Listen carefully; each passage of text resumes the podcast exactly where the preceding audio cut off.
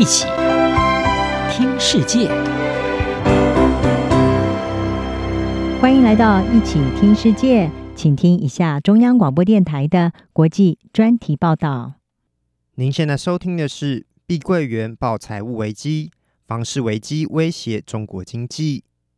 中国房地产危机近来持续蔓延，房地产龙头碧桂园八月初传出无法支付债券利息，面临违约风险。曾被认为是财务模范生的碧桂园，可能步上在二零二一年爆发财务危机的恒大集团后尘，反映出中国房地产业当前的严峻处境。长期被认为财务稳健的碧桂园，在八月初传出无法支付两笔总计两千两百五十万美元的债券利息，一旦无法在宽限期内，也就是九月六号前支付，碧桂园将陷入债务违约的危机。碧桂园的财务危机也让人联想到恒大集团。恒大曾是中国最大地产商之一，但如今是世界上负债最严重的开发商，负债总额超过三千亿美元。恒大在二零二一年债务违约后，和债权人针对重组事宜进行了将近两年的谈判。恒大在八月十七号与纽约申请了美国破产法第十五章的破产保护，让该公司在其他地方重组时可以保护其美国资产不受侵害。恒大与碧桂园的财务危机，充分反映出中国房地产开发商近年面临的困境。过去二十年来，随着中国经济快速发展，助长了前所未有的房市热潮，促使建商大量举债推动建案。为了降低房地产业的巨额负债带来的金融风险，北京在二零二零年推出控制高杠杆产业债务水准的三条红线政策，而负债累累的恒大因此被限制介入新债，并最终导致债务违约。法国外贸银行首席亚太经济学家艾雷洛表示。当中国恒大危机爆发时，人们曾担心其他人也会发生，但肯定不会是碧桂园。它的杠杆率比恒大低很多。但艾雷洛补充说，在价格不继续上涨之下，整个房地产模式就无法持续，甚至像碧桂园这样的公司也做不下去。财务相对良好的碧桂园虽然避免踩到三条红线，最终仍无法避免财务困境。这也反映出中国房地产市场今年上半年景气的快速恶化。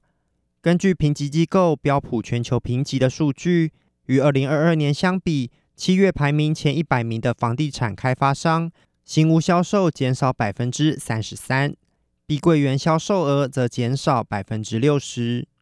碧桂园在八月初发出警告，该公司二零二三年上半年可能亏损高达五百五十亿人民币。